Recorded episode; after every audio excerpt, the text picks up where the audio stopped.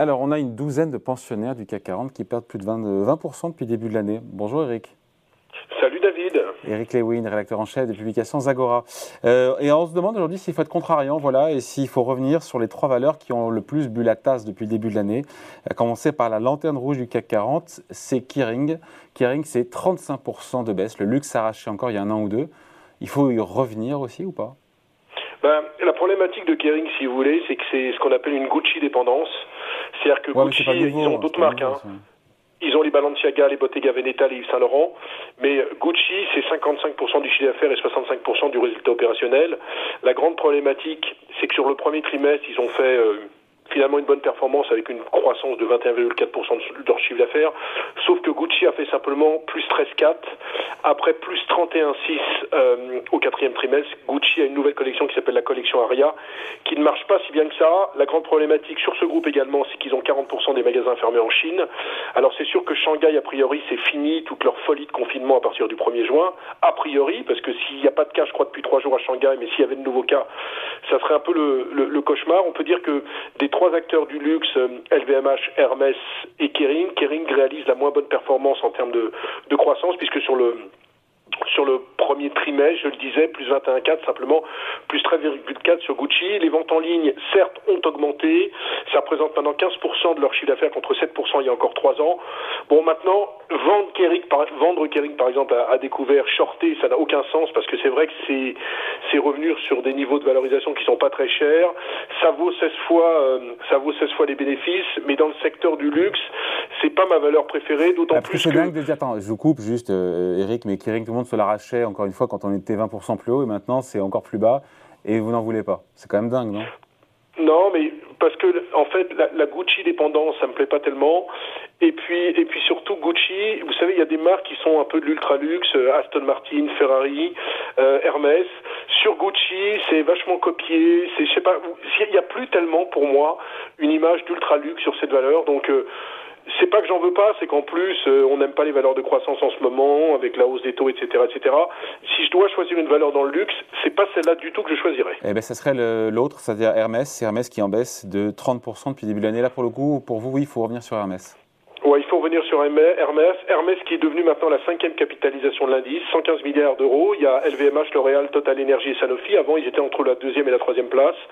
Alors, plus haut, 1678 euros. Là, on est retourné sur des niveaux de 1080, 1100 euros. Pourquoi j'aime bien Hermès?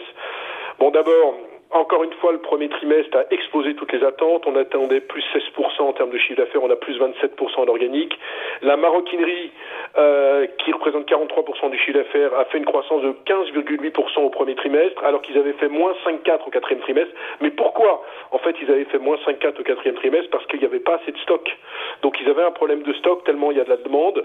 Franchement, alors, les fondamentaux, sont exceptionnels. Marge opérationnelle ont été à 39%, 7 milliards de trésorerie nette, 9 milliards 4 de fonds propres. Ils ont vraiment le moyen d'avoir ce qu'on appelle le fameux pricing power.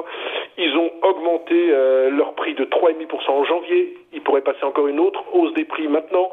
Ils ont prévu qu'en 2023, il y aura encore une hausse des prix. Bref, ça me paraît la valeur intéressante. Et puis, je vous rappelle quand même que quand on valait 1678, ça valait 60 fois les bénéfices. Là, on est revenu sur un peu 35. Comme on pense que la Chine va a priori réouvrir en juin et que eux ils ont quand même 26 magasins en Chine mais il y en a 35 à 40% fermés notamment les magasins qu'ils ont à, à, Shanghai eh ben je pense que sur Hermès on peut tranquillement revoir 15 ou 20% plus haut. Franchement c'est mon enfin c'est pas que c'est mon chouchou mais entre quand, comme, comme aujourd'hui on est David sur les trois valeurs qui ont le plus sous-performé entre Kering et Hermès je préfère de loin Hermès. Il nous reste euh, Dassault Systèmes dans les lanternes rouges de l'indice parisien 27 de baisse depuis le début de l'année. On fait quoi là-dessus? Franchement, alors d'abord, premièrement, je n'ai jamais, je n'ai pas le souvenir depuis que je suis la bourse, ça fait près, près de 35 ans, de voir euh, Dassault Systèmes perdre autant de terrain depuis le début de l'année. Euh, très franchement, j'essaye de trouver euh, toutes les raisons. Alors on va me dire oui, mais vous comprenez, c'est une valeur tech comme l'ensemble de la tech. Mais enfin, vous avez une société quand même qui sur le premier trimestre a fait plus 8% en termes de chiffre d'affaires, qui a fait un résultat opérationnel de 464 millions d'euros en hausse de 45%, marge opérationnelle de 35,7%. Ils ont relevé sur l'ensemble de l'année aussi bien de chiffre d'affaires, on aura plus 10 à plus 11, que la rentabilité opérationnelle qui sera à 34,3%. En termes de situation financière, en dépit des acquisitions dans tous les sens, ils n'ont qu'une dette nette de 632 millions d'euros. Ça fait moins de 10% de gearing, hein, ratio endettement net sur fonds propres. Pour moi, c'est le best in class euh, du secteur. En plus, ils, sont très bien positionnés sur la santé avec Meditata qu'ils avaient racheté il y a quelques années parce que de plus en plus on est dans la numérisation de la santé. Leurs revenus, comme c'est des, des, un business model par abonnement, c'est 81% des revenus récurrents. Donc il peut pas se passer grand chose. Et encore une fois, on était sur un PE de 50 et maintenant sous les 40 euros, on est sur un PE de 35. Donc là-dessus, franchement, moi j'hésite pas, j'achète du Dassault Systèmes. Surtout que vous voyez bien qu'on a le sentiment que les marchés sont prêts à tout. C'est-à-dire que c'est vrai, la semaine dernière, on était un peu angoissé quand on voyait le CAC 40. Je parle des séances de mardi et mercredi, mais là, on se dit que pour peu que les chiffres de consommation aux États-Unis soient pas soient pas mauvais, pour peu que la Chine euh, déconfine, pour qu'on s'aperçoive que finalement il n'y aura pas des hausses de taux de 75 points de base et de 50 points de base, on n'est pas sûr du tout que le marché plonge. Donc euh, Dassault Systèmes, ça me, paraît, ça me paraît la très belle valeur, d'autant plus que sur les taux, vous avez vu aux États-Unis notamment, puisque vous suivez ça de près, en l'espace d'une semaine, on est passé sur le 10 ans de 3,20 à 2,85. Je parle du 10 ans américain. Et donc toute cette problématique de dire oh là là les taux remontent, on sort de la tech parce que ce sont des valeurs de croissance, ça pourrait être euh, remis euh, bientôt au calendrier grec. Donc sur Dassault Systèmes, moi j'ai plutôt un biais euh, un biais positif. Je pense qu'il faut profiter de la situation pour acheter le titre et viser un retour au-dessus des 50 euros. Ce ne serait pas une folie, mon cher David. Voilà, point de vue signé Eric Lewin, rédacteur en chef des publications Agora. Merci Eric. Salut David, merci. Ciao.